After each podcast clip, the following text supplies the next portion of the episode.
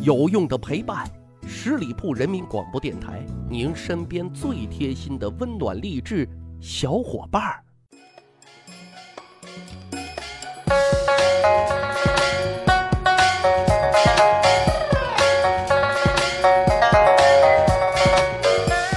十里铺人民广播电台，趣挖历史，增长见识，密室趣谈，我是大汉。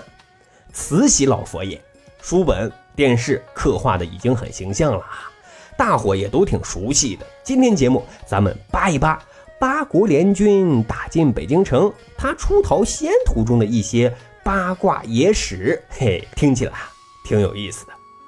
对这个老太太啊，大伙都挺咬牙切齿的。啊，认为她没有节气误国啊，所以潜意识里啊，大伙给慈禧画像一定都是头发长见识短啊，卖国求荣、贪图享受、垂帘听政等等啊。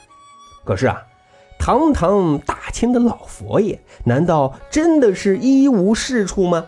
啊，这可当然不是的。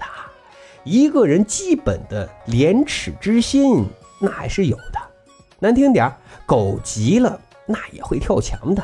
之前节目咱们也讲过，慈禧太后还曾霸气的向全世界各国宣战过的。这回八国联军啊，耀武扬威的，马上就要闯进北京城了。慈禧太后那也是真急了，可没办法，真打不过人家呀。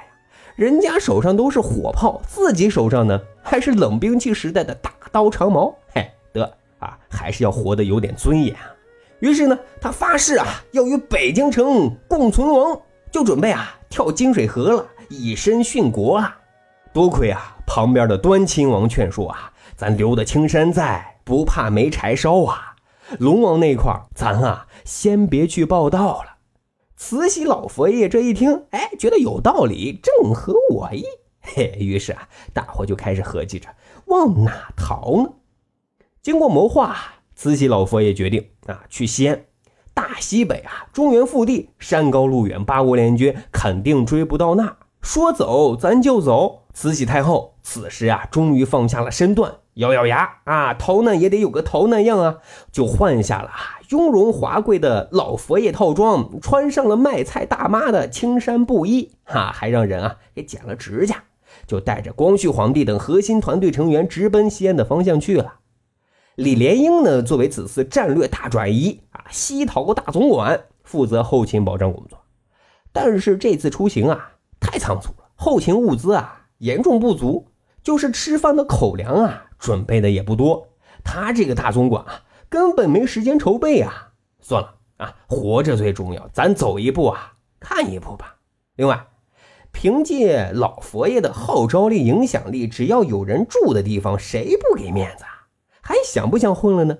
但是啊，这只是他的一厢情愿，理想很丰满，现实很骨感。不是老佛爷没有这面子，而是没人给面子，因为压根儿没人。哈，距离京城一两百里的老百姓啊，为了躲避战火，都逃灾区了，能带走的都带走了，压根儿就没有粮食。现在啊，摆在慈禧老佛爷面前的首要问题，就是如何解决温饱问题。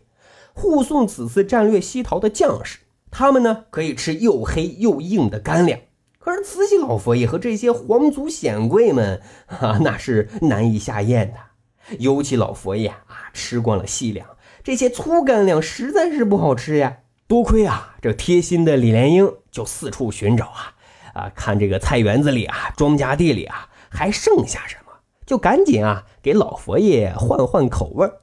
慈禧老佛爷就这样啊，饱一顿饿一顿的，在战略转移的路上啊，走了好几天啊，终于走进了陕西的境内。这天晚上啊，他们来到了一个已经荒芜的村庄啊，打算先住下来休息休息，再赶路。这几天啊，老佛爷那是心惊胆战，夜不能寐，风餐雨宿，食不果腹的，遭了老大罪了。这会儿胃还在反酸水呢，他现在。就只等李莲英这个贴心大管家能给他找一些可口的饭菜呢。可是左等右等，老不见李莲英回来。哎，终于李莲英跑回来了，却两手空空。慈禧老佛爷特失望啊。李莲英呢，赶忙解释说：“说这个村子啊，还有一户人家是一个半瞎的老太太，她家可有吃的。但是这个老太太啊，很奇怪，用银子买他家的东西，他竟然不卖，还说我是个骗子，骗吃的。这个慈禧老佛爷一听，哈哈大笑了起来，就问李莲英啊：“你知道为什么人家老太太不卖给你东西呢？”李莲英愣愣的摇摇头。啊，老佛爷就接着说了：“因为这老太太呀，根本就没有见过银子，因为她只认识铜钱。”哇塞，老佛爷这还挺接地气的，这都懂。哎，于是啊，李莲英就赶紧啊跟士兵换了几十个铜钱，跟好奇的慈禧老佛爷啊一起就去了老太太家。这回啊，老太太手里拿的可是货真价实的铜钱啊，才心满意足。陕西人啊。生冷倔蹭，包括老太太都特牛气啊！拿到钱之后啊，老太太还用正宗的陕西话对慈禧一行说：“你这几个瓜子，早拿点铜钱过来，不就有吃的了？”啊，这个大汉是陕西人，说的就更地道了。什么意思呢？就说啊，你们这帮笨蛋啊，早得拿钱，不早就有吃的了。可是慈禧太后他们啊，不懂陕西话。啊，得就当没听见，让老太太白骂了一回。随后啊，老太太就让李莲英从她的一个破柜子里啊翻出了一袋米。各位，当慈禧老佛爷看见大米的时候啊，据说眼睛都在放光啊，肚子严重缺米啊，于是半乞求的就问老太太能否借用一下锅灶，烧一锅米粥喝一喝。老太太看他们一帮人挺可怜的，就同意了。可是做饭的小太监啊，米一下子就给倒多了，这可心疼了老太太。老太太连忙就夺取了米袋子，又用陕西话说道：“你咋都是俺锤呢？米全下锅了，我吃啥？”啊，解释一下，就是说你们这些不动脑筋的傻子笨蛋啊，米全下锅了，我还吃啥？啊，意思就是说啊，不能把这米啊全下到锅里。慈禧老佛爷很惊讶，就连忙问李莲英。二锤是什么意思啊？李莲英呢也摇摇头啊，说是方言，不懂。慈禧老佛爷啊，实在是太饿了哈，眼睛都快冒金花了，也就没有追问的力气了。因为他现在想的是还有什么好吃的啊，可以让他饱餐一顿。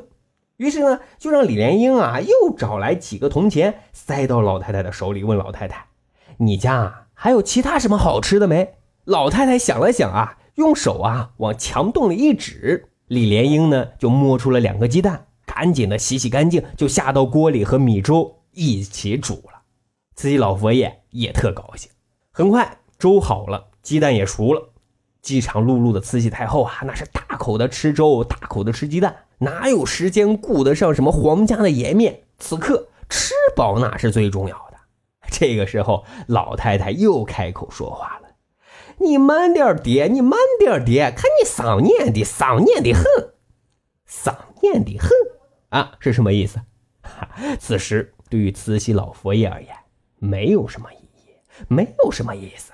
不过他吃完饭还是很开心的，转身要离开的时候啊，就对李莲英说：“啊，赏给老人家十吊钱吧。”老人家挺开心的啊，骂人也能得到赏钱呀。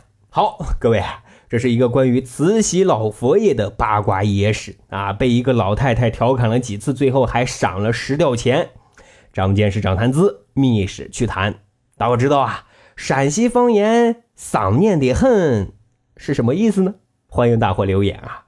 咱还有一个趣吧历史的小分队，目前呢正在筹建第三小分队啊！咱们的小分队啊是一个纯历史交流的分享平台，没有任何的商业行为，大家可以在这里啊畅所欲言。碰撞观点、思想交流，而且这里啊已经聚集了很多历史大神啊，每天的交流分享受益匪浅，欢迎大伙的加入啊！加入的方式很简单，关注十里铺人民广播电台的公众微信账号，然后回复数字一就可以添加大汉的个人微信。经过简单审核之后，我就会邀请大家进入这个小分队当中了。好，本期节目就是这样，感谢您的收听，咱下期再会。本期节目由十里铺人民广播电台制作播出。了解更多的资讯，请关注十里铺人民广播电台的公众微信和新浪、腾讯的官方微博。感谢收听，我们明天再见。